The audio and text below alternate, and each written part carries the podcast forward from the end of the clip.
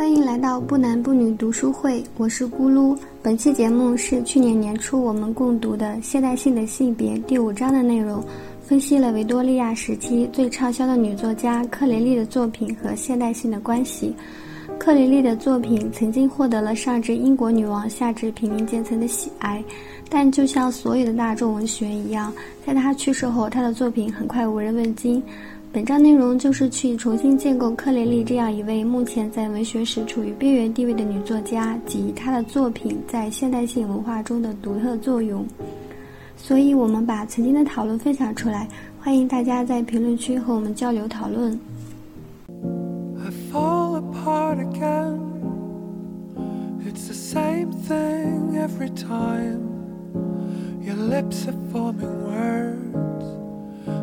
In your eyes. Do you remember how it felt to mean the things that we say at night? 一方面，通过小说，这个他的读者可以间接的徜徉于那些奢侈的商品、迷人的这个环境与贵族生活当中，以想象的方式体验奢靡愉悦，而这些东西都是他们从别的地方无法获得的。另一方面，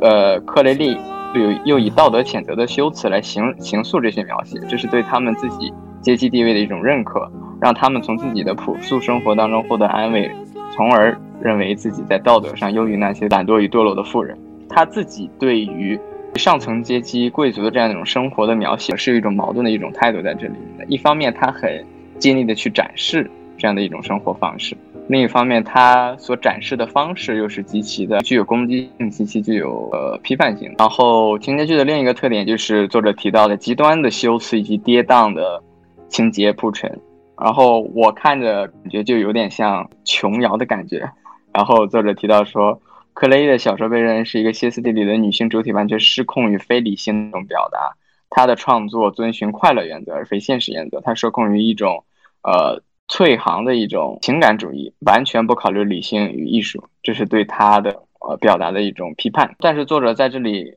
又话锋一转，说这个情节剧呢这样一种载体形式，它不应该承担于这样一种过多的批判，或者说克雷利自己的小说不应该承担过多的这样的一种批判，因为情节剧它具既有这样的一种呃解放性，又有这样的这样的一种幻想式的这样的一种再现的一种。庸俗性或者说一种臣服性，但是呢，作者在这里也提到说，对于克雷利他的作品，或者说对于这样一种情节剧的这样一种大众文学的这样一种存在，持任何一种呃十分简化的一种态度，就是要么是赞扬他，要么是批判他，拒绝他的这样的任何的一方的一种过于简单的一种态度，其实都是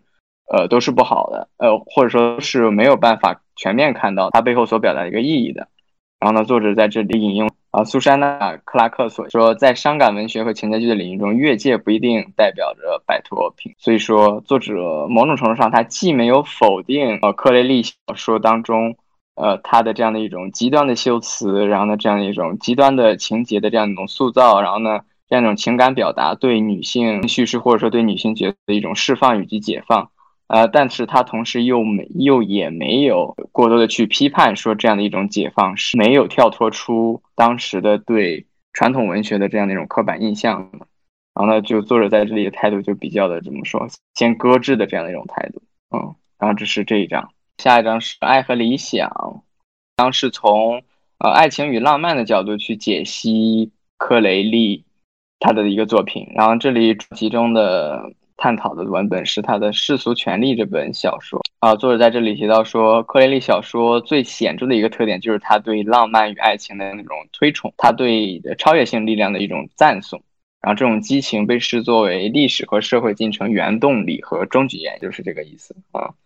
就然后作者在这里主要提到两个方面吧，一个是克雷利对性别态度的一一种深刻的一种矛盾性。就是首先，他对性别气质的这样一种对立是非常强调的。他说，呃，男人不懂爱情，然后呢，他们懂得欲望，然后怎么怎么样，然后呢，女人是需要牺牲性的，是需要忠贞不渝的，这样一种非常刻板对性别气质一种对立的强调。然后呢，同时他对女性的，呃，又很有又具一种使命的一种看法。然后呢，觉得女性必须放弃道德上的优势，然后呢是需要放弃自己女性的这样一种身份，然后呢去成为男性那样的人。他们是需要站在背后做男人的，默默的付出的这样的一种存在。然后呢，呃，作者这里引用了他的这样一个关于选票的一个文段。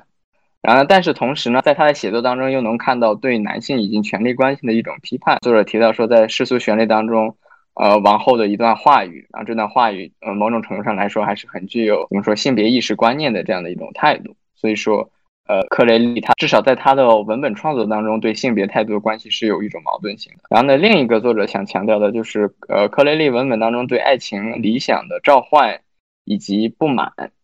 前面提到说，克雷利在塑造角色的时候，或者说他在书写小说的时候，他推崇的是极端的修辞以及跌宕的一种情节的铺陈。然后呢，这导致他在书写爱情故事的时候，会极度的一种浪漫化的一种叙事。那作者甚至提到说，克雷利他在塑造角色的时候，角色性格本身被极端想要强调的这样的一种欲望以及情感的这样的一种强烈化，呃，所驱动之后。所被他给边缘化了。然后呢，第二个就是作者所提到说，克雷利文本当中，同时也对女性气质的普遍而强烈的一种浪漫化，这样的两种叙事态度。然后呢，背后体现出的是克雷利他自己对爱情理想的一种渴望、一种召唤。但是同时，呃，最后作者又说说，克雷利的小说与一般的异性恋爱故事不同，他的小说往往以悲剧和死告终，他抛弃了爱情必胜的这样一种小说套路。同时呢，就是也就是说，奎雷利他在强调对爱情理想的这样的一种幻想的同时，他又执着于去打破这样的幻不满这样的一种幻想。然后呢，是他对爱情，呃，悲剧性的这样的一种执念在这里面。所以说，这又是呃很矛盾的一一个存在。然后呢，这是这一章。哦，我有话要说。终于，OK。我的我觉得一百七十五页他写的有一个很好玩，的确，他自己的公众形象在很大程度上就是一个女人化的女人，经常采用夸张的女性化扮演。然后这里的注释我觉得非常有意思，就是他的一位好友兼传记作家写道，她可能是唯一一位强大的女作家，没有人敢将男人的大脑强加给她，就好像。因为我们会想到一些那种很性别观念上面不正确那种说辞，就是说，呃，巾帼不让须眉，或者说这个人写的东西看起来一点都不像女作家写的，呃，就是这种话。但是这个这本书里面，它很显然的就会写到说，这个克雷利他是不会遇到这种事情的。然后我觉得这种很女性化的展现自己的女性，她在某种程度上是一个非常自由的存在，她就是一个我很向往的一个未经审查的一个状态。其实我经常会看到那些就是可以无所顾忌的表达自己的女性特征的，然后很自由的去表现自己的美，自己的呃具象化一下，可能就是身材的凹凸有致，然后热爱彩妆，然后能够把自己的女性魅力完全释放出来那种那种人。有的时候我我会觉得很欣赏，然后觉得他们非常的有力量，可能他们的这种外表的表达也让我感到了一种一种自由或者一种 empowerment。大翅膀说的提醒到我，在最后真情流露时刻，就说他为什么选克雷利的作品作为文本分析，他就觉得他的作品有一种怎么说，就是超越女性主义政治正确以及当时时代政治正确的一种存在，就在这样的一种。像那种边缘性，我觉得某种程度上可能也是作者为什么挑选他的一个原因。哦，我有我有个要补充的，因为我今天查了一下那个克雷利嘛，然后我看到一篇轶事，它里面是这样讲的，从侧面可以说一下，就一九零七年马克吐温拜访英国期间，曾遭到克雷利的专车呃迎接和热情款待，但却说那天是自己七十二岁有生之年里最憎恶的一天，因为克雷利五十岁的年纪却穿成十六岁的样样子，行为举止也都极极力装嫩，从里到外都透着虚假。作为对于他这个很女性化的形象的一个侧面的一个补充吧，我我可以就是补问个问题，这或者补充一下吗？好的，可以可以可以。就是我因为我最近在读另外一个，也是比较就是二十世纪比较激进的一个女性主义者，应该英文是 Irigaray，然后他的观点我觉得跟对我觉得我他的观点我觉得跟这个嗯克雷利有有一点点像，或者说我在看这个克雷利他的这个。就是这一章的时候，我就不停的会往会往 e r i g a r 那边想，因为他就是会觉得男性气质和女性气质是截然不同的，但是他会觉得这个女性气质是哦非常好的，然后希希望能够去在这个基础上建立一个男女平等的这样的一个女性的传统吧。然后我我觉得其实克雷利这他他也是有一个这样子男性气气质跟女性气质区分，然后他也是觉得男性气质是要更好一点哦。但是但是这个克雷利他是反女性主义的，然后他也是拒绝妇女参参政的。我就我就想知道这一种就是也是有带有一点 feminism 的的这样的一种或者说激进女性女性思想的这样的一个思想是怎么样导致他跟大家 liberal feminism 之间的这样的一个隔阂？什么样的隔阂？呃，就是我觉得克雷利，我觉得他自己有那么一点点就是女性主义的感觉，但是这是这为什么会让他就是有这样的矛盾？感觉他后面有提到，其实因为克莱利更多的是一种两元化，就是他认为女性应该是一个特定的 characteristic，然后包括你之前说的，其实不应该参政，而是更多的从幕后来打引号的控制操纵男人。所以这种思想的另一个推论就是，只要你稍微不。符合他所定义的女性，那么你其实不符合他他所支持的这种理论或者概念的。我是觉得那个书上一百六十七页提到克雷利，他自小就是有一种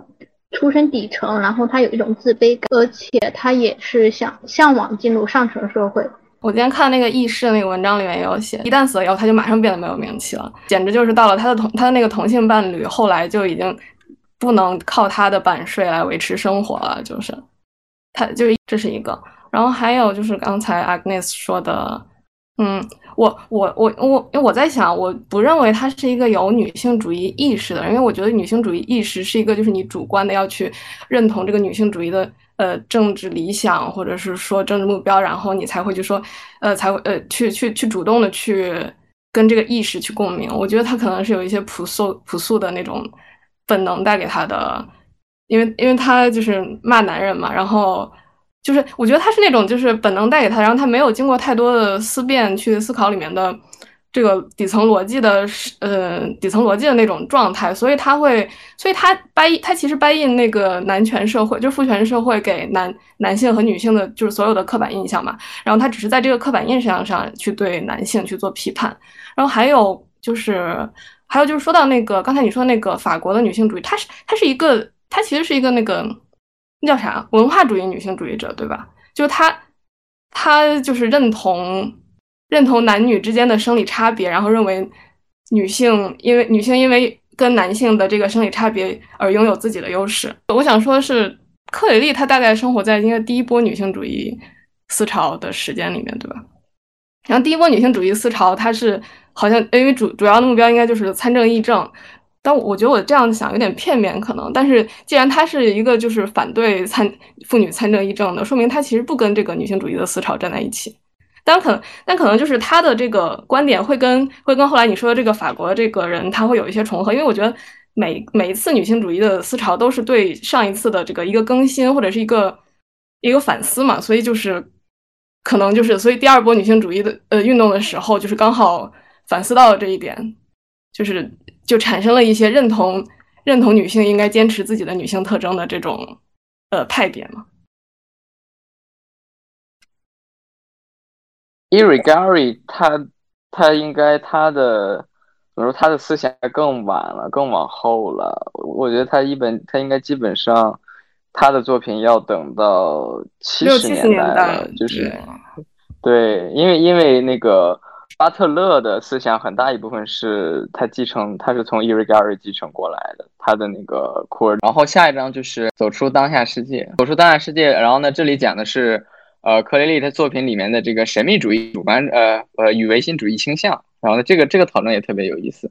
然后呢，他这里先提了一个背景，背景就是十九世纪晚期对正史主义世界观局限性的一个反思。然后这样一种反思呢。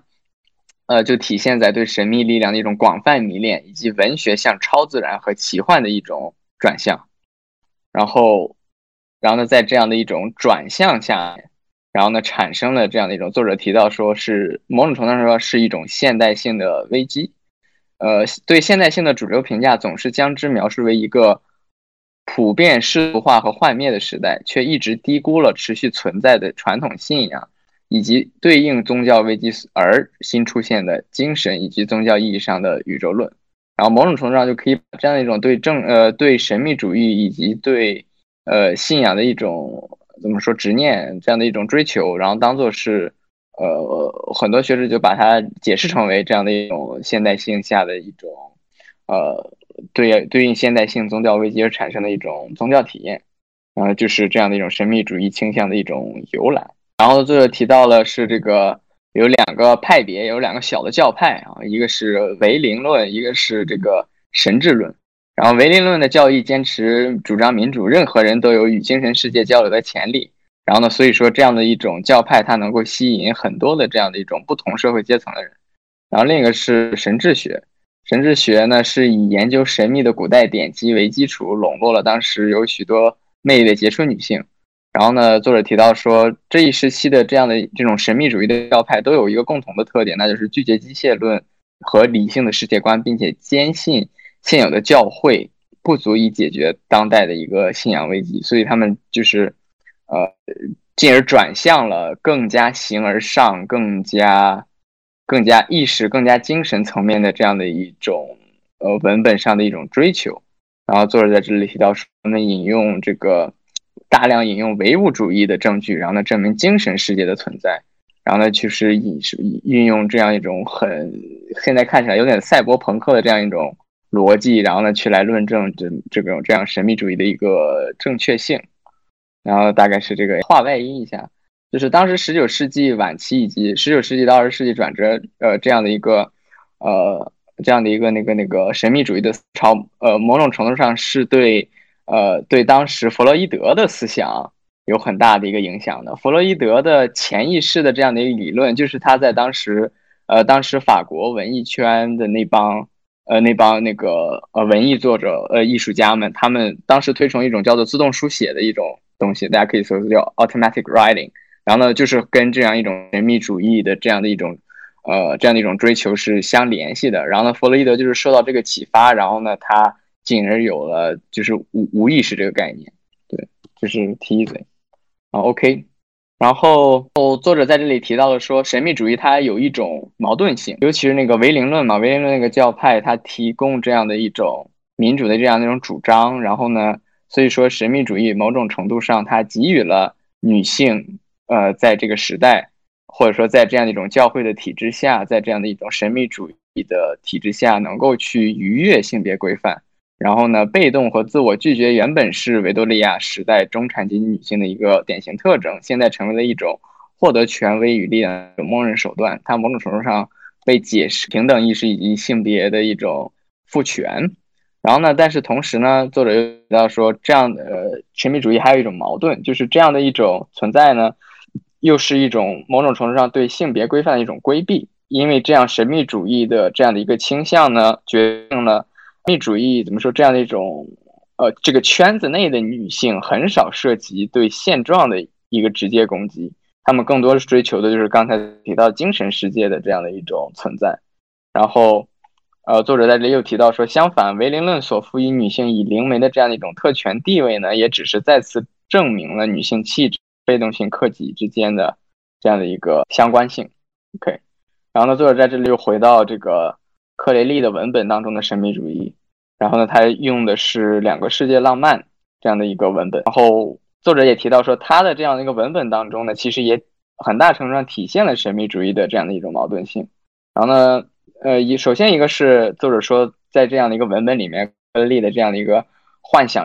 他的这样的一个描述是十分的有点，我觉得有点像怎么说，早期科幻小说的那样的一种感觉，就是特别的奇思妙想。然后作者在这里提到说。科耶利的星际旅行的奇思妙想，创造了女性自由和流动这样的一种意象，极大的有别于女性人物常常置身于那种狭小的小说空间。然后，她的女女主人公的超越日常思维界限的一种崇高想象，他们狂热的宗教信仰表现为自我的迷失，这里掺杂了狂喜和情欲，就是一种对神秘主义、对超自然的这样的一种。呃，完全的一种接纳以及释放，然后尤其是从那个看作者引述的那样一个文本来看的话，他的一个描述是十分激情化的。然后作者但是又提到说，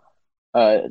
从另一方面上来说呢，他的小说尽管他的小说主题具有创新性，但是他的这样一种神秘主义的叙事结构也好，呃，最终都重申了这样一种观，也就是说，端正娴静、自我气绝的女人想要获得宗教知识，还是必须由呃魅力超凡的男性导师来引导以及控制。女性主女女主人公精神上的大胆，并没有转化为任何外部性的一种挑战，然后呢，未能动摇女性在精神社会呃在在社会的一个从属地位。这个所体现出来的某种程度上就是神秘主义本身的一个矛盾性。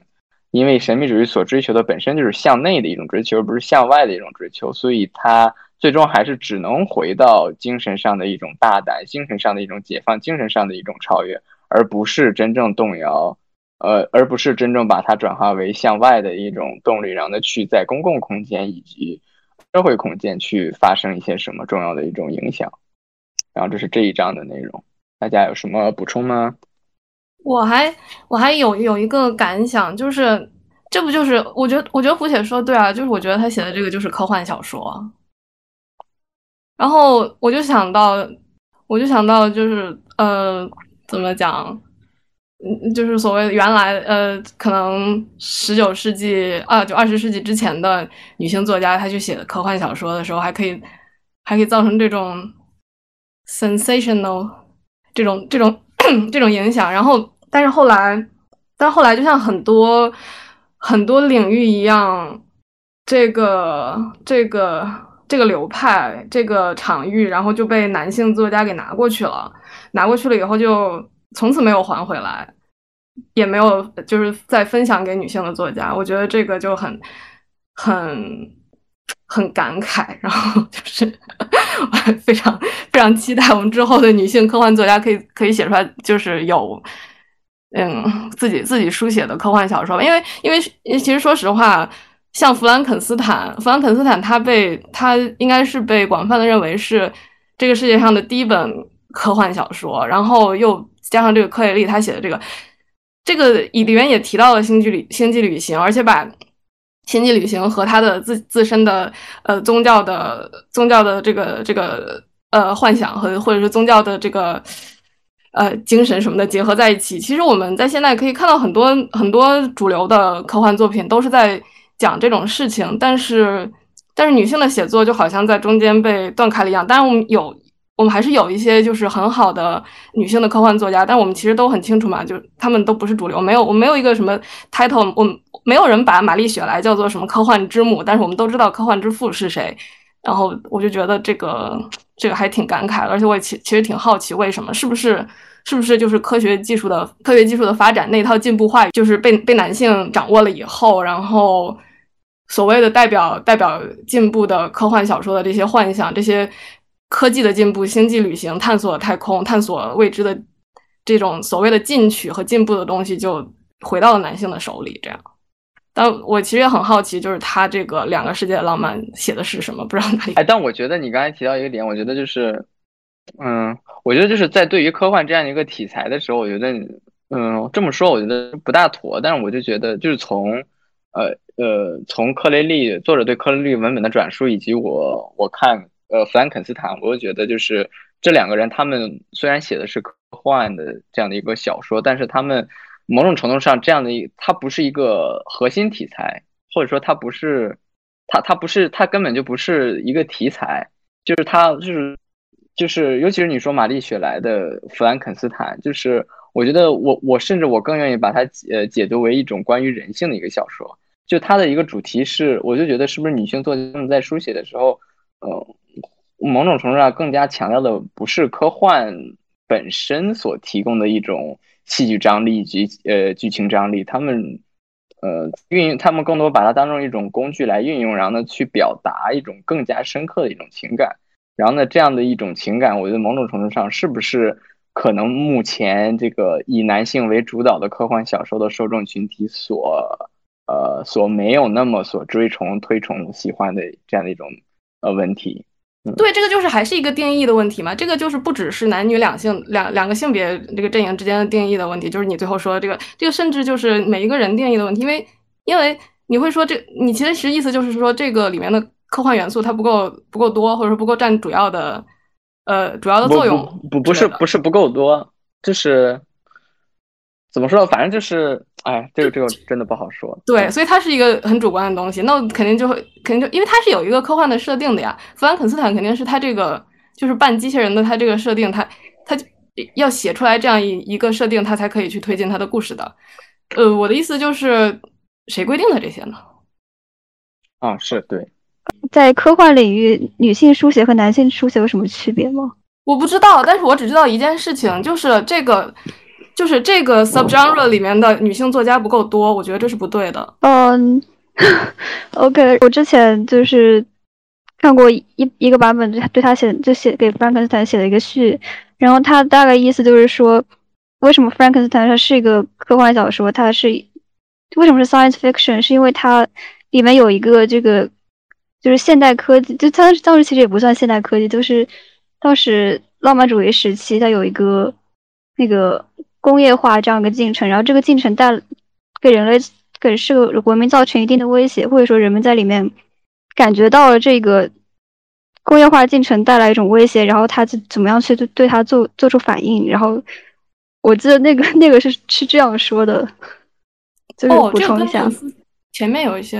那几章内容好像也有点关系。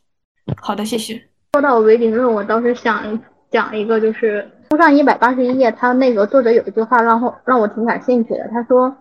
呃，唯定论组织是一个充满了社会和性别张力的文化竞技场，它既削弱又强化了维多利亚时代的女性观。然后还有一句话是说，通过召唤一个神秘的另类世界，然后女性的狂乱迷狂状态让女女性灵媒不受传统对女性行为和公共言论的约束，她们对自己的言行不需要负责。然后我就想到说，老家农村，呃，有从事这么一个职业的人，然后他们的生活状态就是基本上都是女性，男性是不可能从事这个职业的。然后相对来说，我觉得在那样一个封闭的状态里面，呃，类似灵媒这个职业的女性确实会得到比普通女性更多的尊重，就是相对于来说，她们会有一定的话语权，然后尤其是对于。呃，比如说结婚，或者说呃这种小孩出生，或者说呃婚姻，呃结婚，或者说一个人如果他情绪女女性她遭遇到什么苦难，或者说那种，然后他这种他的一个就是灵媒的他的这种场所，呃就是相当于给女女性提供了一个呃安慰安慰场吧，就是怎么说呃类似于那种心理咨询室的那种感觉，就是。呃，村里农村里面，如果有哪个女性，她觉得她自己受到委屈，她会去，呃，通过这种方式去寻求宽慰。所以我觉得他做的这句话里面，其实让我感兴趣的就是说，呃，从事灵媒这个职业的女性跟呃去寻求帮助的女性，她其实某种程度上可能也就是说封建时代，她其实可能是无意识的一种呃女性的一种自我保护的手段。然后也就是说，在我们现在我们自己都可能大家都意识比较明确，就是说女性主义就是我们女性应该怎么怎么样。但是在那个时代，就是类似于封建跟半封建时代，就是在呃，然后他们那种传统社会里面，可能我们也一直觉得说，那封建社会这么压迫，然后那女性该怎么生存？刚刚说一说，我想到就是之前看梁红老师的那个《中国在梁庄》，他写到他们村子里面。女性，呃，他们在干完农活之际的话，就会参加教会活动，相当于就是有一个，嗯，我用我们现在话说，就是女性互助互助组织吧。然后就是倾诉，比如说遭受丈夫的暴力啊，或者是嗯，就是家人的那种不和睦之类的，他们有一个嗯情绪的出发口。对的，对的，对的，对的，是这样的。作者当时写作的现实条件，还就就像一百八十页上说的，一百八十页下面说，就是当时妇女在许多的宗教小团体里扮演着核心角色，他们在这里获得的权利和地位，呃，在传统教会的父权结构中是不可想象的，可能也是当时就是妇女自我赋权的一种方式。我我我刚才还在想那个，呃，科幻小说的事情。就是我，我就我觉得，嗯，我突然想到，我一直想看的一个，呃，当代的一个，是当代、近当代的吧，一个，呃，美国的一个呃小说女性科幻小说家的作品，它叫呃 Octavia 呃他写的那个 Blood Children，然后我就一直想看他的书，但我一直也没读。然后呢，就然后呢，但是我一对比一想，好像最近呃怎么说，就是近几年或者说近近十几年来，国内的科幻女性科幻小说家好像又没有特别多，或者说几乎很少看到。嗯，就就提议这个。呃，只有只有好几方吧，目前只有好几方。对，我能叫上来名字的也只有好几方，但其实有很多人，但他们都不出名。我觉得这是就是非常不好的事情，他们只能合起来写一本科幻集啊什么的。嗯，确实。我继续，下一章到了抑郁崇高，然后呢就是，哦，我感觉是作者怎么说，花笔墨算是最多的一个小小节吧。然后呢这一章主要谈了是东方主义的一个东西，就是异域作为一种。异域，也就是说，呃，Oriental，作为一种 sublime 的一种存在，然后呢，这样的一种存在，既是贯穿于当时，呃，当时，呃，西方或者说欧洲的一种思想，然后呢，同样这种思想在，呃，呃，在这个科雷利的文本当中又有体现，然后呢，同时，呃，与作者在这在这整一章中对他作品的态度的 argument 相一致的，就是。这样的一种呃抑郁的崇高的这样的一种重现，同样也是具有矛盾性的。OK，那么一开始就是作者提到了说，东方作为一种隐喻的这样的一种存在。那么具体呢，是它有三个隐喻，哎，三个隐喻，四个隐喻吧。第一个是东方作为一种理想化的一种神圣性的一种崇高的一种存在。就是整个的一个东方被想象成一种永恒真理的无时间性的空间，然后呢是一种真正的精神性的源泉。与之相比，以进步为目标、充满物质冲动的西方，正好体现出了不足，并应该受到批评。这是第一个隐喻。第二个隐喻是殖民主义叙事的一个隐喻。然后西方人在十分推崇这样的一个呃异域崇呃 Oriental 的这样的一种存在的时候呢？这样的一种叙事，同样又是十分殖民主义、十分殖民主义传统的一种叙事架构，就是都是在依赖于探险、移民、征服以及呃，sorry，探险、移民、征服以及殖民这样一套隐喻。西方人想要摆脱西方文化的束缚，这样一种愿望是通过幻想探索新的未知世界来表达的。无论是真实意义上的探索，还是形而上精神上的探索，精神世界是仍需要征服的领域，是另一个诱人的边疆。所以才需要，我们需要这样一种异域性的一种崇高的一种存在，然后才能有这样一种征服的目的，这样的一种征服的一个对象以及目标。然后另一个作者提到的是，说是这样的一种异域呢，它背后又有一种性别场域的一种张力存在。呃呃，然后尤其是这样的一种，尤其是文本对东方。对东对东方主义的一种运用呢，背后往往有一种性别的一种，呃性别性别场域的张力在。然后作者提到说，在颂扬粗犷的白人男性气质同时，种族他者往往被女性化成一块黑色大陆，等待着被白人征服与渗透。女人和蛮族是反左与非理性力量的孪生象征，种族与性别的意识由此获得了连接。某种程度上。这样的一种叙事以及殖民主义的探索呢，又是一种，呃，又是一种十分，呃，又是一种十分厌女的一种隐喻的逻辑的一种再现，就是类似于说这个，呃，他呃这样对对对异域的探索，既是一种殖民，又是一种，呃，对这种女性未开化身体的一种侵入以及播种，大概这个意思。然后呢，最后一个是，呃，被浪漫化了东方主义的一种挪用。然后呢，作者在这里提到说，非西方主义被想象成想象成某种异国之所，那里有着精神的丰富以及色情的变身。后一种母题并没有肯定现代文明对不发达地区的霸权，而是将这种地区视为带来救赎的避难所，可以帮助西方人摆脱专横的现代性。某种程度上，西方也就是说西方的西方人的意识以及当代呃当时西方文学对。呃，Orientalism 的一种推崇是，其实是对东方的一种过度浪漫化的想象。然后呢，这样企他们企图通过这样一种浪漫化来逃避呃自身现代性发展与时代时代巨变所带来的这样一种呃无呃这样的一种不知所措的这样的一种感觉，以及这样的一种无力感。OK，这是一个背景的铺垫。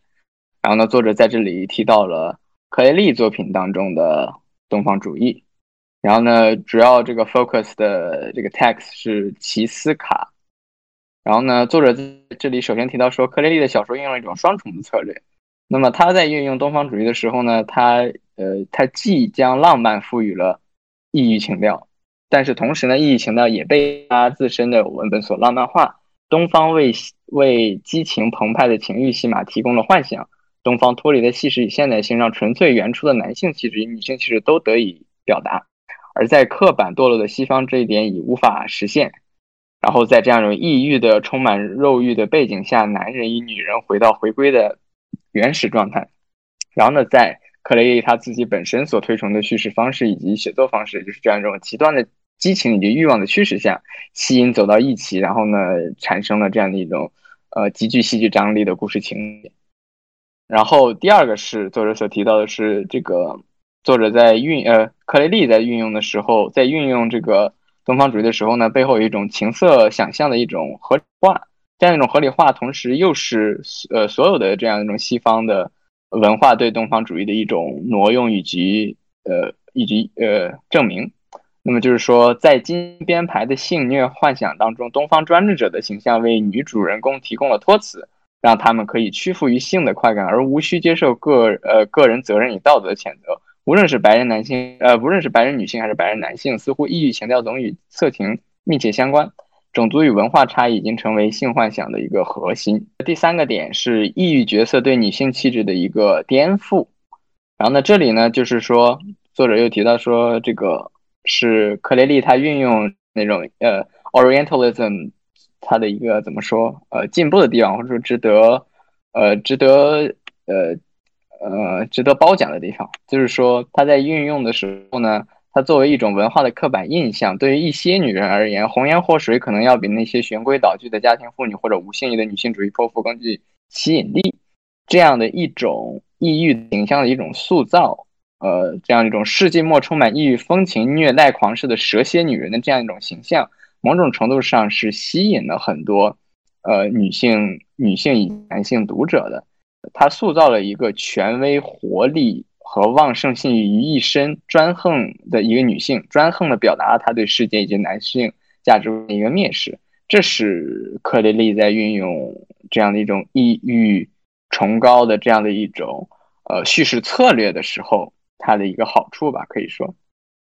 然后呢，所以作者在这里就提到了说，呃，异域崇高这样的一种叙事策略本身的一个矛盾性。首先呢，作者在这里提到，就是说，呃，他这个运用了福楼拜的这个 argument，说，呃，异域崇高本身就是帝国主义话语对文化他者的一个循环。然后呢，作者文呃原句是帝国主义扩张的逻辑需要不断的指涉和再现文化他者，所以说，异域的崇高这样的一个存在是不可避免的，因为，呃。因为在世纪世纪之初转折，呃，世纪转折分 d set 和这样一个年代，呃，工业革命急剧的这样一个发展，然后呢，社会矛盾在增多，然后呢，社会变迁在日益更新，以及整个资本主义世界在扩张。那么这样的一种扩张，它所需要的这样的一种文化的他者，来对自身的不足、对自身缺陷、对自身的缺憾，呃，进行一种。呃，他者性的一种指涉以及补充，所以说这样的一种异域的这样，也说不一定它它是要东方的，但是这样一种异性的存在一定是要需要的，作为一种文化的他者，这是一个最重要的一个矛盾点。那么所以说作者提到说，呃呃，那么这个齐斯卡的文本也不例外。所以说作者提到说，当文化他者性被简单拿来纠正西方文化的通病，作为西方自我促进反思的镜子时。对东方的理想化只是成了帝国主义凝视的决定性动作，意欲崇高让女人暂时逃避了世俗的呃日常的世俗，这种怀旧情感试图从现代性的局限中获得救赎，却只是重新确立了欧洲视角的霸权地位，但这恰恰是他想要摆脱的，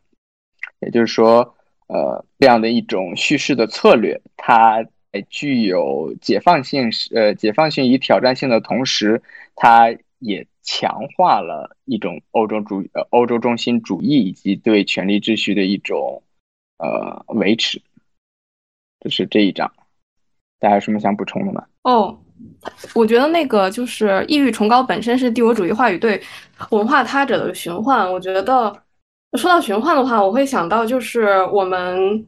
怎么讲，也是作为东方的他者吧，是如何回应这种循环的？我觉得还挺有意思的。就我记得我特别小的时候，就我邻居家有一个大哥哥，然后他要去，可能去哪里留学，去哪里留学，跟估计是去美国留学吧。然后就跟他女朋友一起去，然后那个邻居家的阿姨就会说，他会那个，他会给送给他儿子的女朋友一身旗袍，然后就是 在出国的时候，social 的时候，social 的时候穿，然后。我就觉得，我我觉得现在应该不那么干了，但是我觉得这个就非常的典型。这个是就是当时的那种，就是怎么讲，我们还非常有他者自觉的时候去去去回应这种循环的时候。然后，但是我又想到最近一个事情，就是我经常在 B 站刷到一个一个搬运的 TikTok 的那个一个一个女的，我不知道你们有没有见过，就是她，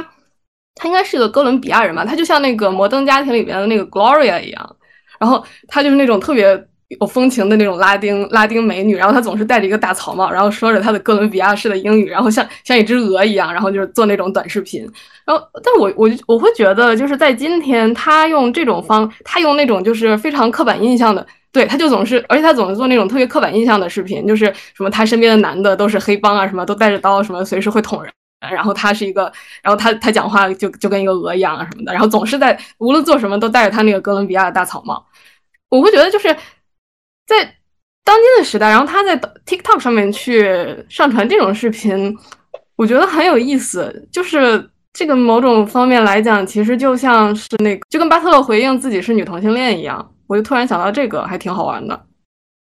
嗯，但我但我想不起来那个人了。我有刷到了，发给你们看，他真的蛮搞笑的。好好好，描写齐斯卡的那个小说情节，让我想到了电影《木乃伊》系列。电影里面呈现的金字塔，然后那个沙漠的那种风情，还有那种画面的惊悚，然后我觉得好像跟这个奇斯卡的这种小说的风格还蛮一致的。我就觉得这两个文本是不是应该参照起来看，会不会更有意思？那我觉得都不一定要。二给你们说说这个新莫伊的那个主主创或者编剧有没有看过这本书？就是因为埃及东方异域情调，然后呢加上这样一种很 cliche 的复仇爱情的这样的一种嘛，就是十分的，就是十分的东方主义，十分好莱坞体系的一个。一个一个叙事策略，所以我觉得就是就是没有什么特别。你不管从那个抑郁崇高也好，还是说从爱情，还是说从神秘主义也好，呃，克雷利他自己对对这些叙事叙叙事策略的运用，也都是最终服务于他他自己的那样的一个情节剧类型的琼瑶类型的那样的一个小说类型去那个去运用的。所以说，就是呃，所以所以我觉得就是就是现在好莱坞成熟的工业体系下。你打造一个很成熟的商业片，我们就就是这样的一种抑郁抑郁性的，怎么说就是，呃，抑郁性的情节剧就是十分常见的一个类型了。然后来各种各样的强化这样一种抑郁性的一种存在，这个就是十分十分传统，又是十分典型的一个叙事策略了。在到现在的这样的一个怎么说，呃，文环境下，我就是看到那个一百八十七页，就是说。那个沙漠罗曼斯的这种文学现象，就包括，呃，就是作者写的这个故事，就是吉斯卡，他就是塑造了一个很有个人魅力和性欲旺盛的男性形象。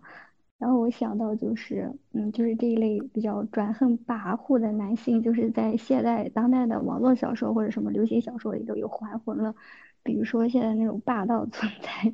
就是有点颇有点相像。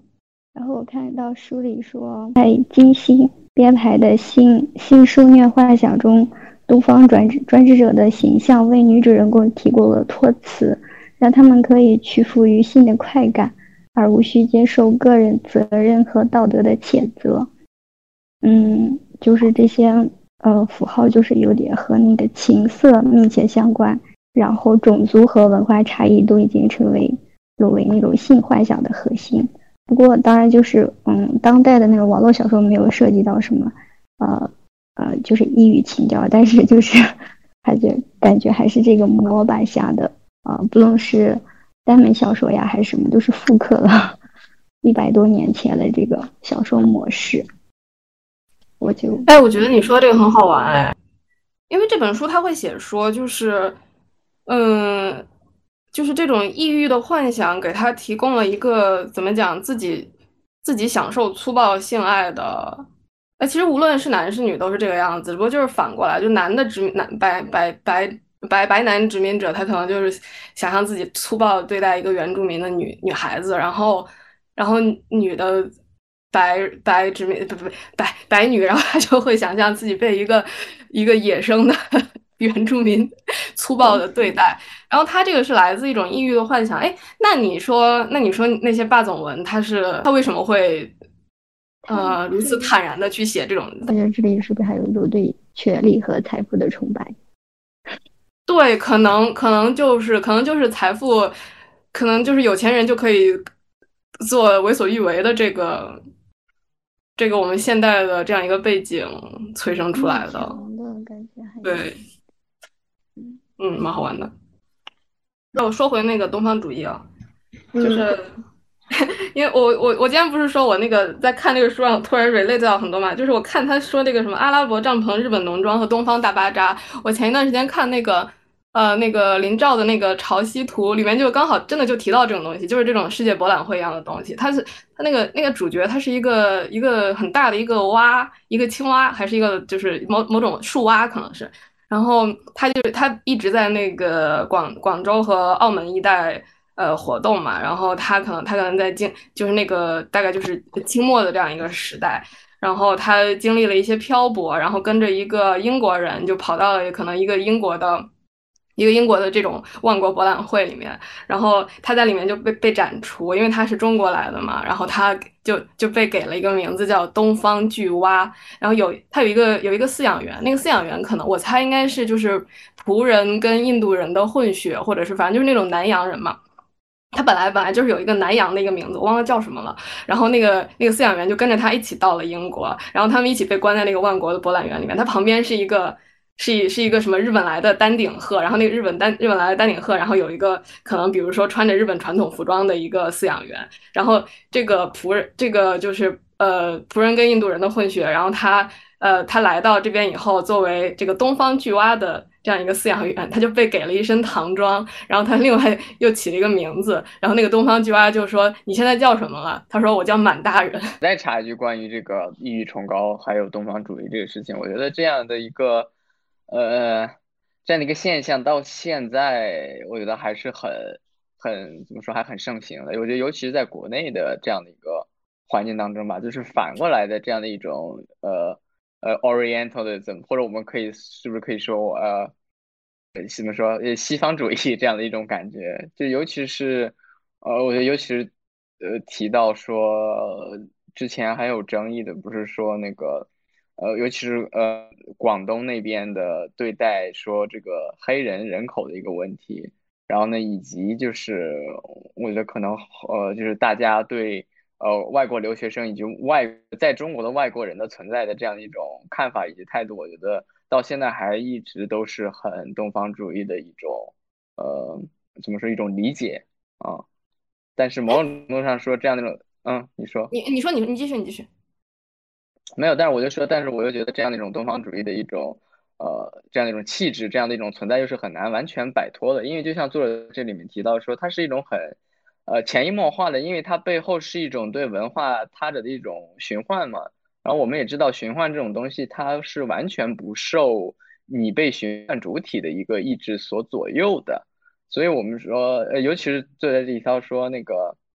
他说这个呃沙漠罗曼斯的成功，就是因为这个男性他男性在这样的一种叙事下结构下，他们他们之所以具有旺盛的性能力，就是因为他们不具有西方血统。那么这样的一个，这这个意思就是说，呃呃，在东方主义的一个加持下，任何一种异域的一种存在，它都是去文本化的，都是一种，呃，都是一种与与当代生活所脱节的。所以我们可以看到说，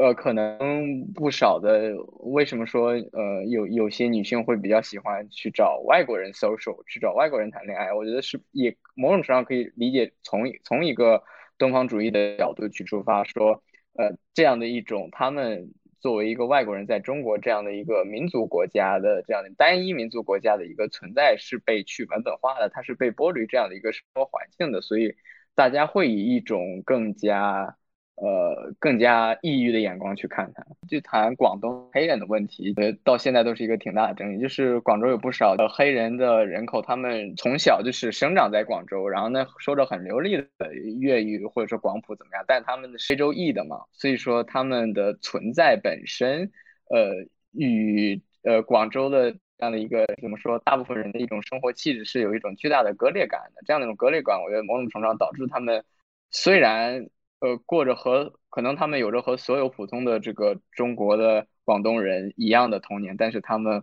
始终会被视作一种抑郁的一种存在。哎，灵师说的这个也有道理，对我们其实是有这种抑郁的凝视的，就是对少数民族的。看那个香港电影，它里面有最近期它的就最近几年它的电影里面有对这个事的一个反应，就是像那个。呃，最近那个香港电影里面有呃沦落人跟那个什么呃手卷烟，他那里面电影里面啊，他是呃讲了一个菲佣跟那个巴基斯坦青年，然后他们在香港的一个生活状态，然后确实也就是探讨过，就是一个外来族群跟本地人是跟本地是文化怎么融合的一个问题。然后我是看电影，就是得到的一个启发，就是我觉得说他们其实生活的话是有有在努力说要就是跟首先他作为一个就是电影里就是那种比如说菲佣或者说那个呃巴基斯坦东亚的打工人，然后他们有有在一方面在努力说想要融入香港这个环呃香港都市这个环境，但是另一方面，然后香港本地人他们也有在努力说想要接纳。但是由于文化的冲突，或者说这种生长环境的不一样，所以他们在某种程度上还是会有，就是潜意潜意识里面可能是还是会有，呃，很容易造成这种就是呃观念上的冲突，或者说这种生活上的这种差异，然后导致了一系列的矛盾。呃，然后所以我的理呃，但是他电影传达出一个很正向的一个观点在于，就是双方这个。关于这种呃西方主义或者东方主义，或者说这种族群之间的一种生活状态是需要磨合的，就是呃需要双方都在朝着同一个大的一个价值观上去相互支撑。就是比如说那个沦落人，他给我一个很感动的点就在于那个菲佣，他呃菲佣他有他的理想，然后他照顾的那个黄秋生饰演的那个瘫痪的那个老人。他们之间是在相互相互的支撑，然后去度过人生中的这种低谷，然后最后达成了一个就是，呃，菲佣最终也离开了香港，但是然后那个那个香港的那个就是黄秋生饰演那个角色，他最后他虽然人没好，但是他也从那种就是一直很悲观厌世的那种状态里面走出来，然后变得更积极正向的去面对生活，所以我觉得他其实。呃，还有像《手卷烟》里面的那个巴巴基斯坦那个小哥，他可能一开始也是只是为了钱，然后再打工，然后再遇上了黑帮，呃，这种火拼，然后遇上了那个林家栋演的那那个一个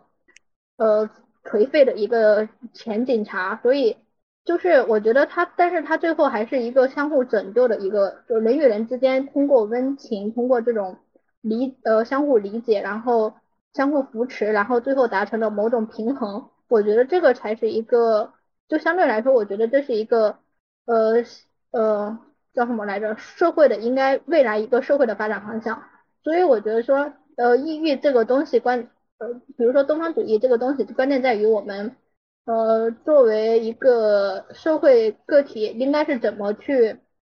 呃，个人就是相就是个人行为的问题吧。其实我我对于你们俩说的，其实我都有一个问题，就是你们你们说的这些东西还是类似东方主义的东西吗？就是，呃，在广州和呃广州人呃在广州的黑人社群和那个呃香港的菲佣呃菲佣劳工，呃，我对东方主义的理解就有一点像是呃呃西洋西方人一厢情愿的一些刻板印象吧。但是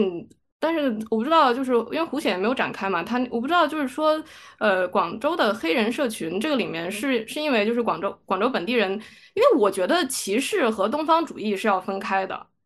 歧视跟东方主义应该不是一种东西，我们就是我们就可以很确定的说，歧视是存在的，然后可能一些民族主义的那种排外情绪是存在的，然后但是我不知道这个可不可以再归结为东方主义。然后舒颖说的那个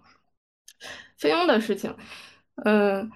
这个信息来源自反派影评的付费专题《十年呃十年香港电影》，对提到了沦落人，然后他也提到了一些菲佣的现状。然后菲佣菲佣其实不是说像你想像你说的这个样子，是一个就是我们什么大家手拉手，然后互相理解文化接受了就好了一个事情。因为菲佣他其实是一种合同劳工，然后他菲佣他是他他。他应该一周是六乘以二十四小时，就是说他一一周只有一天假，然后二十四小时要住在主人家里，而且他们的工资是绝对是一定的，然后就是完全就肯定不会变。所以说，意思就是说，他这个完全不是说香港人我要要不要接纳你，而是说香港根本就不打算接纳你，拿着非常少的钱，做着非常辛苦的工作，然后一旦没有工作了就要被遣送回国。这个其实是一种，这个其实就是一种。呃，就是一种压迫，其实就是就是对于外来劳工的压迫，他就不是我我，所以我觉得不太像你会说的，就那种我们把自己的观念转转变掉了，然后就好了，这肯定是一个更呃结构性的事情。还有，然后还有就是，其实我对这个菲佣也有同样的问题，就是说这种压迫跟东方主义是一种东西吗？我就觉得不是。我也觉得不是。所以你可以展开一下你那个黑人社群的那个。对对，我很好奇为什么觉得不是，就是因为东方呃。嗯，美美美美，你说的是菲佣吗？不，我是说前者，反派就是那个黑人社群是吧？对，我想要反驳舒颖说他说的这样的一种呃以香港话语呃以香港的语境为展开的这样的一个呃关于呃关于种族关于民族关于国家之间的叙事是我觉得是很难从呃东方主义的角度去解释的。那么我我的理由是呃。这样的一种单一民族的一种国家的一种存在的话，它使得说所有任何不是我我们日常当中见到的亚洲人的面孔的出现，它都是一种另类的一种存在。它不一定说我这里不一定要涉及到一种歧视，说是呃你不是中国人怎么怎么样，但是就是这样的一种抑郁，它本身就带来一种奇观化的一种存在。就我不知道大家能不能理解到。然后我我这样的一种奇观化它的存在，不是基于说你的中文说的溜不溜，你你你这个你会你的方言是不是比我好，而是仅仅就是因为你的皮肤是黑色的，你的你的五官你的面孔你不是一个亚洲人，但是你周围所有人都是亚洲人，那么你就是一个异域性的存在，你就是一个他者性的一个存在，这样的一种存在本身背后就是有一种奇观化了的，呃对对方的一种理解。然后呢，这个这样的一个逻辑是可以推演到我们到现在为止，我们汉人对呃对少数民族的一个刻板印象的，尤其是尤其是两会期间开会的时候，呃，我们看到说所有少数民族那些呃自呃西藏自治区、藏族自治区、呃呃维吾尔自治区他们的那些呃人大代表，他们对他们永远是穿着奇异的服装，永远穿着本民族的服装来盛装出席，尤其是。还有就是春晚的时候也是这个样，就是所有的这个唱山歌、跳这个民族舞蹈的，永远必须要穿着这样的一种十十分奇异的一种服装。它就是它，它在以一种奇观、一种展现形式来强化这样的一种异域性、这样的一种东方主义的特点。它某种程度上，它在加深、在隔阂这样的一个，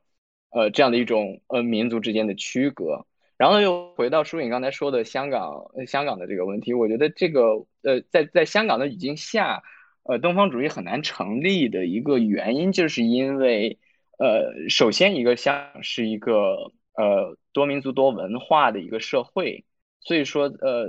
有各个国家、各个国度、各个的文化在这里面，对吧？你可以找到很正宗的这个呃印印尼菜，你也可以吃到那个很正宗的这个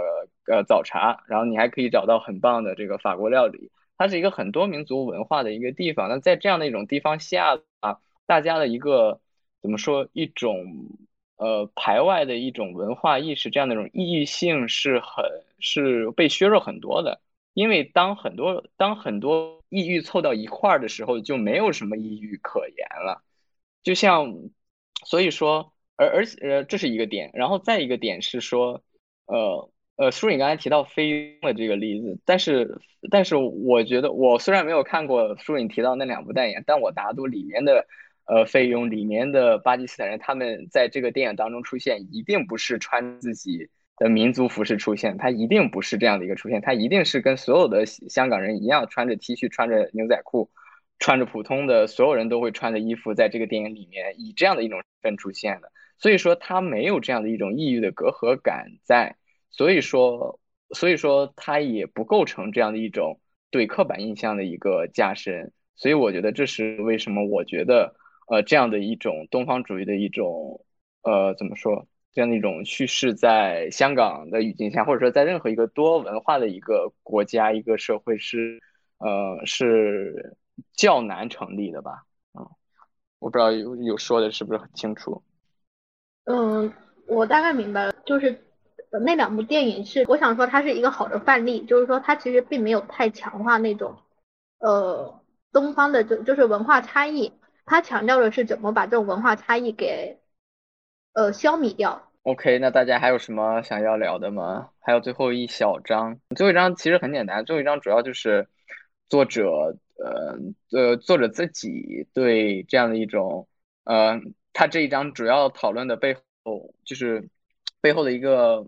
呃核心的议题就是崇高的大众化嘛，他在一开始就提出来，然后呢，这样的一种崇高大众化背后是一种，呃。矛盾性的一种存在，就是具体到呃大众，就是具体到大众流行文学对现代性以及性别的探讨的这样的一个议题下面，是一种很矛盾性的存在。然后我们从前面几个小章节也都看到了，从情节剧的与现代性的讨论，然后呢到爱情与理想，到这个神秘主义，到东方主义，这所有的这几这几几个侧几个不同的这个叙事。呃，叙事策略，它在在这个呃科雷利的文本运用当中，都是一种很矛盾性的存在。那么这一章作者他想 argue 的就是，嗯，这样的一种大众化的崇高本身，它就是没有办法被被一种很被一种二元的态度所所给这个单一的去划分的。然后，嗯，然后呢，这就是他的一个主要的一个 argument。然后，当然他这里面提到了特别多的，呃，他的他。一个反驳，然后呢，他提到的最，我觉得最最最 relatable to me 的一个东西是，他说，呃，就传统而言，通俗小说它永远受到左右两派的一个夹击。那么保守派将它解读为文化与道德沦丧的不祥之兆，而左翼又抨击通俗小说，认为它的反动之处在于巩固了主流阶呃资产阶级的意识形态。然后，然后呢，他又接着说，这样，但是这样的一种。这样的一种怎么说？对，呃，对，对于这样的一种通俗小说的二分的这样的一种批，就是要么从左左翼去，呃，去褒奖它，要么从右翼去批判它，都是呃有失偏颇的。然后呢，所以说作者他想要更想强调的是，他的探讨方法是在通俗文本与符号学的和互文性的复杂性去探讨这个，以便以更微妙的展示其美学以及政治意义。这是作者他的一个出发的一个角度。然后呢，作然后呢，作者后面又提到了一个特别特别有趣，而且我觉得到现在的学术界可能都是一个一个一个问题的一个事情，就是说，呃，重新将大众文学视为研究的对象，某种程度上沦落了对其颠覆力量的一种盲目的赞美。然后呢，这一倾向说明了女性主义理论根深蒂固的问题，女性主义身份政治总是坚决的把女性视为反抗的一方。因此，总在女性作家的作品当中发掘被隐藏的女性主义。所以，呃，作者想在这里批判的是这样的一种对呃大众文学我们所谓颠覆性的一种盲目的一种赞美，导致了女性主义研究或者说女性主义研究者他们更倾向于从女性主义的女性作家的作品当中去发掘隐藏的女性主义。但这某种程度上是一种怎么说？一种知识的一种强化，而不是对知识边界的一种探索。这是作者所批判的一个东西，然后呢，但是反过来，作者也批判到说，他他又反对的是，呃，他反对的不是这些作家对这些作品的解读以及语境化的做法，是说，而是他反对的是不能说女性书写就不应该受到任何批评。作者说，虽然女性主义对女性书写的肯定具有一定的战略价值，但是这类的作品对女气质以及大众化的特征无法保持它们的真实性，也无法确保对权力关系的超越。这里的战略价值其实就是。我觉得某种程度上可以从福柯的角度去理解，就福柯说的战略价值，就是它是它具它对话语具有一定的颠覆性，但是它没有那么的具有颠覆性，它只是具有一种战略性的一种位置性的一种价值。然后呃，然后作者在后面又提到说，呃，他赞同他赞同这个安茨韦科维奇的做法，就是说呃，认为挑战认为只有这个证明非经典作品的颠覆性，他们才具有。呃，研究价值，然后呢，作者觉得这样是不对的，因为简单的将情感强度与政治价值的关系颠倒，认为大众文化激发的情感是越界式的情感冲动，是渴望呃社会改良欲望的萌芽，这样的一种十分简单化的一种叙事的一种态度，也是值得怀疑的。然后呢，所以作者他在里，我觉得跟他所有前四章所保持的态度都一样，他他某种程度上以一种更加呃。更加 inquiring 的一个角度去剖析文本，去剖析文本，在女性主义的，在女性主义解读这个角度来讲，以及现代性角度的解读来讲，这个方面所面临的一些呃问题。然后，呃，后面又提到说，呃，后面，然后呢，作者这里啊，我这里引用了说。呃，以克雷特为例，他的情节剧情，呃，他的剧情剧风格的小说中有大量女性化的伤感以及夸张的情绪，他们与严苛的性道德交织在一起，频繁地表达出对女人的批判与敌意。他的小说以民主以民主的方式和普通人与大众品味的权威性，同时用掺杂着明显的势力之心、小资产阶级对封建权威的怀念以及对社会不公的乏味否认。在科特呃，在克雷利看来。只有懒惰的人才会贫穷。他一面慷慨激昂地批判政府以及教堂的等级制度和经济结构，一面又对宗教教条主义、反犹主义、捍卫帝国荣耀表现出狂热的激情。这段话其实是可以对呃作者在这这这一整章对克雷利的作品的态度的一个总结。然后呢，最后作者呃又提到了说自己对克雷利的作品的这样的一个呃，就是他为什么持这样的一个态度吧。就是说，他觉得这样的一种相互关联又相互冲突的意识形态观，让我们无法分离出一种独立自主的女性文化。这恰恰揭示了女性书写是如何陷于普遍的种族、阶级以及性别不平等的结构当中。同样的，通小说的书写夹裹着保守与反抗的立场，其话语既中立又充满批判性，所以简单的将任何大众化与越界性画上等号是绝对妥的。这是作者最后的一个态度，大概是这个样。这是这一章的内容。哦，我补充一点，就是他那个有提到，就是他的读者的阶级的问题，普遍认为他的读者可能文化跟经济水平都不高，然后他进行了反驳嘛。然后我看的这个译文里面也是有一些有一些补充啊。首先说，王尔德曾经就是非常沉迷于他的作品，在他的时代，首相格拉斯都。登门拜访，赞美他的笔尖的魔力能影响大众。然后宗教领也在星期天讲道的时候引用他的作品。呃，克雷利比莎士比亚拥有多读者。就这个，毕竟可能是当时很多人上上到九十九，下到刚会走都会都在读的书。对。我觉得他更像，我觉得他像我们现在那种网文作家，就是一旦 ID 被抹去了，然后你就哇，整个人就不见了，对吧？就我刚刚不是说嘛，他那个死后几年，他的书就已经卖不动了，就是说他完全没有，没有，就是就畅销是他唯一的优点。他这一章在这本书里边的作用是什么？这一章，这一章在整本书的作用，我觉得很很难说吧。我我我个人觉得整本书那个。呃，作者作者他对这个就是现代性的性别这样的一个话题，他采取的是一个非常类似于福柯福柯所采用的谱系学的一个角度去出发研究研究这个问题的，就是他去寻找说性别以及现代性这两个关键词在那样的一个年代它是如何被构建起来的，然后呢，你顺着这一条构建的性，然后呢，你去反去研究说，那么在构建的这个过程当中，什么被 left out，什么是被去除下的，什么是没有被写进去的，什么是被边缘化的，然后呢，是它是怎么被构建出来的，然后呢，他去从不同的角度去，呃，去去书写这样的一个，从一个谱系写的角度去重构这样的一个关系，我觉得这是他的一个，呃，一个他他写这本书的时候一个策略吧，所以我就我更觉得。他的每一章是从不同的角度，是想去拼凑出一个他理想当中，呃，不同于传呃传传统对对性呃对现代性性别解释的一种另类的一个叙事角度吧。呃，我看到就是这一小节的第一段里头，作者说他学克里利，当时他的作品销量特别大，但是呢，他又。被文学界，就是评论界所拒之门外，然后文学圈子也以一种厌女症的态度来对待他，嗯，所以呢，作者就是，呃，这是他选择克里利的一个主要原因吧，想重构文学史。但是作者呢，就是本文的作者说，他就是他比较反对，就是将这种通俗小说看看作反映，嗯，意识形态的媒介。但是也不赞同那种相反的解读法，就是将之视为反叛的力量。他希望考察罗曼斯和情节剧这样的文学题材，然后分析他们在塑造现代性文本中起到的独特作用，而不是认为他们仅仅是被塑造的。嗯，这可能对这这，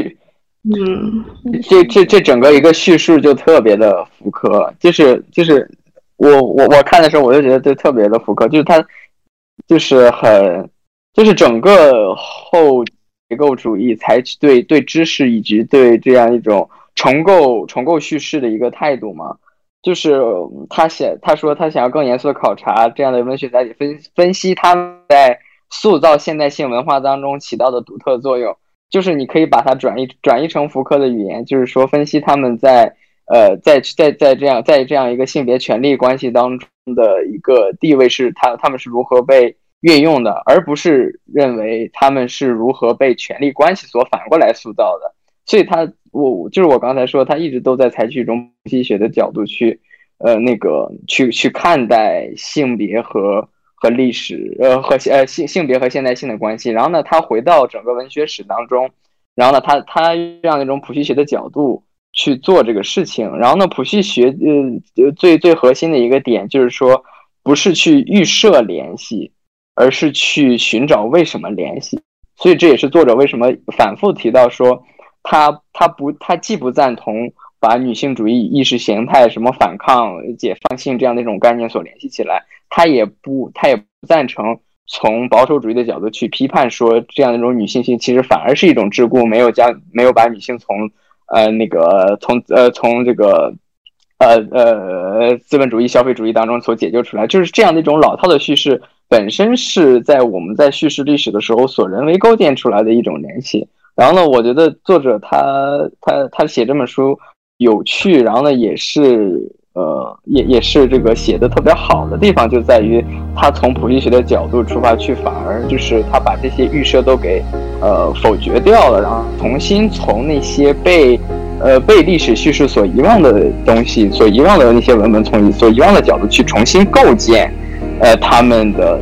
重去重新构建他们的这样的一个位置关系，而不是说想要真正的去顺着这个名字去得到什么。